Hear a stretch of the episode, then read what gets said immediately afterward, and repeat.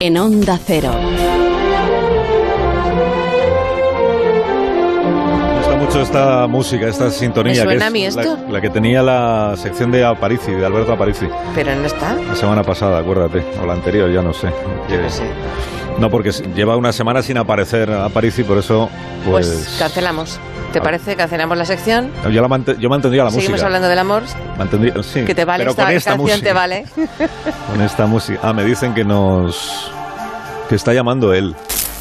Aparici. Está llamando a Aparici. Aparicia, Onda Cero, 1, 1, 2, 3, Suena uno, fatal, un. Qué elefante se balanceaba. Alberto, suena fatal, eh, déjame que te lo diga, ¿eh? Ay, Alsina, qué bien, mar- qué Ahora maravilla. mejor, ahora mejor. Me, me veía aquí a la deriva hasta el fin de los tiempos. Espera, espera que voy a ajustar un poquito esto. Sí, ajústalo Espera, bien, que- porque- Que, si no, no se me escucha bien. Una emisora de una enorme Ah, audiencia. qué molesto. Así mejor. es, a qué ver, molesto a ver, todo. no, ahora, déjalo ahora. quieto. Sí, ya está, ya Déjalo ahí. está. Vale.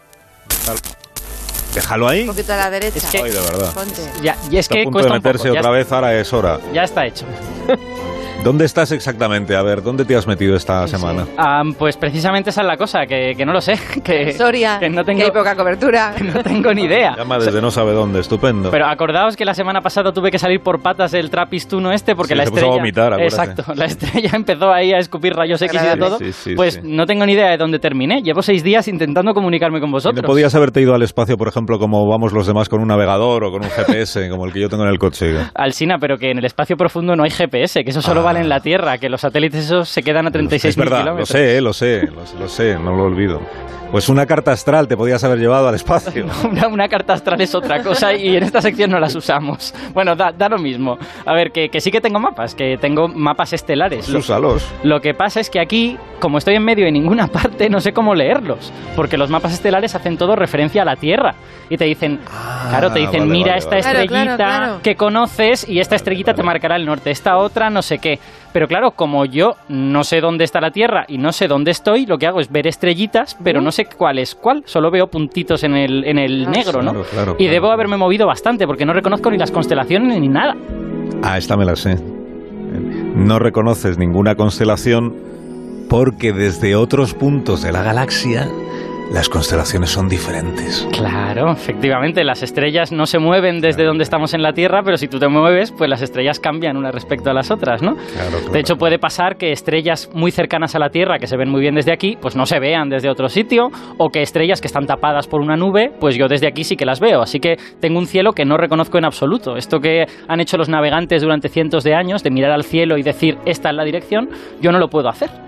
Uh, Menos ¿Cómo mal, vuelves? menos mal que por lo menos ahora ya he encontrado la dirección de la Tierra. Estoy apuntando ah, la ah. antena y ya sé que estáis para Te allá. voy a decir que no envidio ahora mismo tu situación, ¿eh? Porque así descrito no es agradable lo que te está pasando. Me ha costado seis días. eh. Hombre, si has encontrado ya la dirección en la que está la Tierra, ¿y, y, y cómo la has encontrado?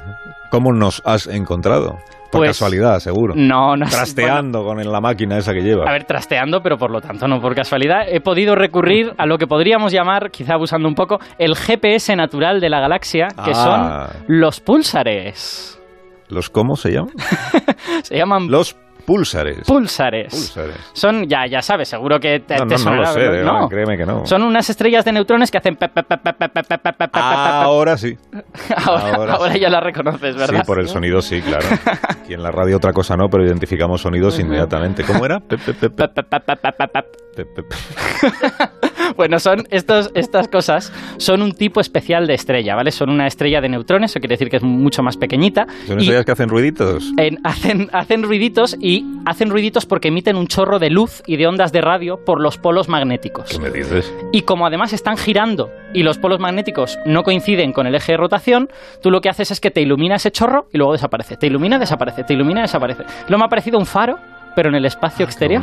Una cosa muy parecida a un faro. Y de hecho, si enfocas una antena de radio hacia un pulsar, pues oyes eso que yo he hecho antes. Oyes Pe, pe, pe, pe, una especie de pap, pap, pap. De hecho, espera, voy, voy a ponerte el sonido de uno que he estado grabando estos días porque me aburría, no podía hacer otra cosa. Uno de verdad, ¿no? A Esto ver, que has hecho tú. espera si entiendo el ordenador este y lo puedo poner bien, a ver si suena de esta manera.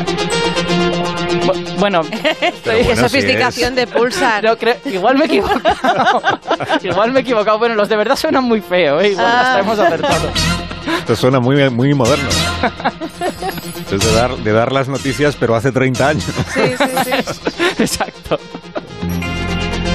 Oye, entonces, eh, saludo a Vangelis, que igual nos está escuchando Lo y, mismo. y Sí. igual hasta quiere cobrar por Seguro que sí. emitido la canción.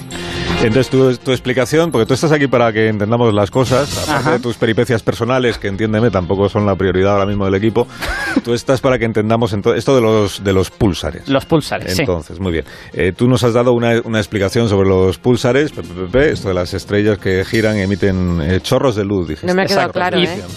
¿No te ha quedado claro? Pues No. lo he explicado bastante Bueno, para lo que es él, no bastante sé. correcto. ¿no? Tendría que haber planteado las ecuaciones. Es que, claro, Begoña Claro, es quiere que, profundidad. claro. Begoña siempre Me necesita el comodín del otro experto. Exacto. Para que no, luego no me digas que es que yo también soy experto. Ella Ujú. necesita otro experto, digamos Sí. como la segunda opinión. Ujú. Exacto. En los médicos. La segunda ¿La tienes? opinión. Yo no, pero Héctor sí. Mm. Es decir, ¿quién es Héctor? Pues Héctor Vives, ¿quién va a ser?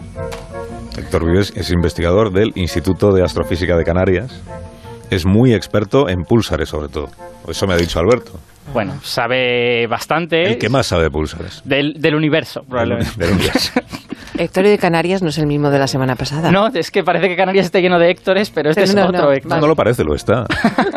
Canarias casi todo el mundo se llama Héctor o Gustavo. Sí, es verdad. Es verdad. Héctor Vives, buenos días. Muy buenas. Buenos días, He bienvenido. de decir que no soy de Canarias. Ah, bueno. Ya empezamos con los matices. Tan pronto. ¿De dónde eres? Es que es experto. Yo soy de Elche. Anda. Estamos aquí investigando. Nos acumulamos muchos astrofísicos en Canarias. Ujú. ¿Y nunca has estudiado el, el asunto de las palmeras y el picudo? Eso, Elche, ¿eh? estoy Sí. informado, pero yo no me dedico al tema. Claro, los astrofísicos y el picudo no son exactamente el mismo campo. Alsina, yo sé que no eres experto en ciencia, Vamos pero a ver, los científicos Se llevan solo, bien. Pero es solo pode- podéis saber de una cosa, o sea, sois así como unilaterales, digamos. Por ejemplo, De hecho, mira, otro, otro matiz es que yo no me dedico a los pulsares, pero como sé de radioastronomía, me ha llamado Alberto. Exacto, él es, él es experto en hacer astronomía con ondas de radio. Ya te digo que estos pulsares Wow. emiten ondas de radio, ¿no? Ya, pero si nos podrá explicar, porque si no, ¿para qué le hemos llamado lo de la estrella de neutrones, no? Hmm. Es que, Sí, ¿cómo, sí. cómo es eso exactamente? A ver, los neutrones, sabéis que son como o sea, una partícula mucho más densa que un átomo en sí Hmm. Y que no tiene carga Que están en el núcleo del átomo, ¿no? en el núcleo del átomo, Hombre, junto claro, con los protones. claro, Eso es.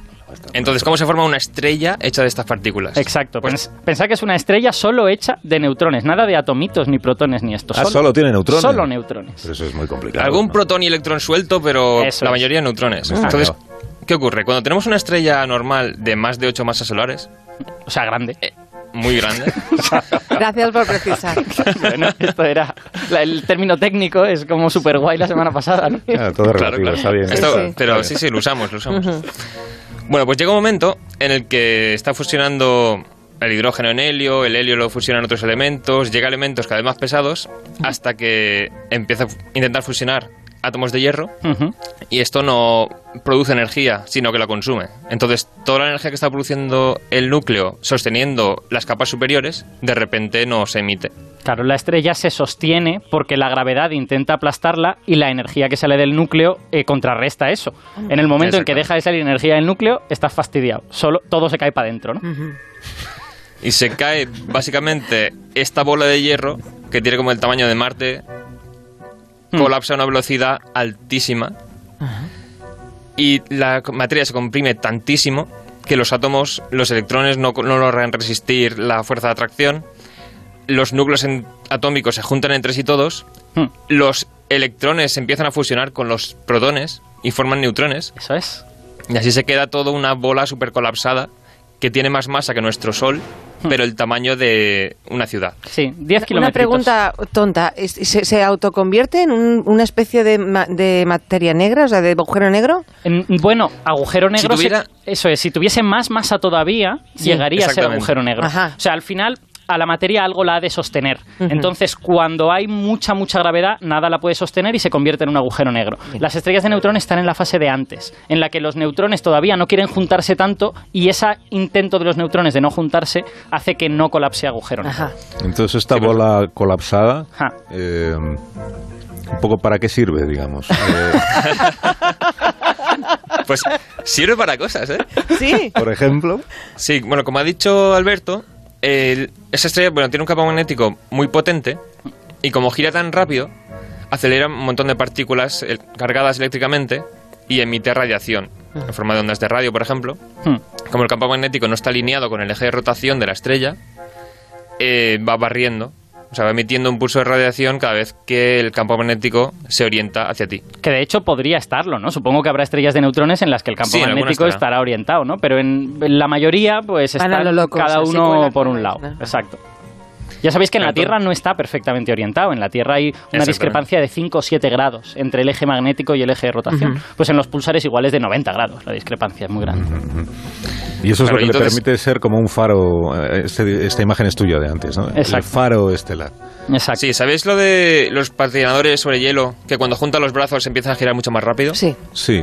Pues esto ocurre también, el núcleo se ha comprimido de una forma brutal, entonces la rotación que llevaba antes se acentúa muchísimo Ah, vale, vale, y eso vale. es lo que acelera la rotación bastante. Claro, pensar que pasa, de ser del tamaño de un planeta a tener 10 kilómetros. Eso es hacerse pequeñísimo nada. y claro, gira muy, muy rápido. De hecho, hay pulsares que giran cientos de veces por segundo y van perdiendo velocidad a medida que se hacen viejos. Pierden velocidad por estas partículas que emiten.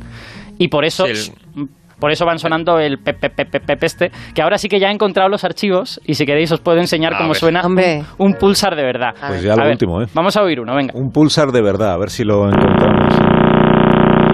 Como veis, muy bonito no es. Qué agradable. Podemos, podemos pararlo, ya está, no, no hace falta. Esto, esto es un pulsar famoso.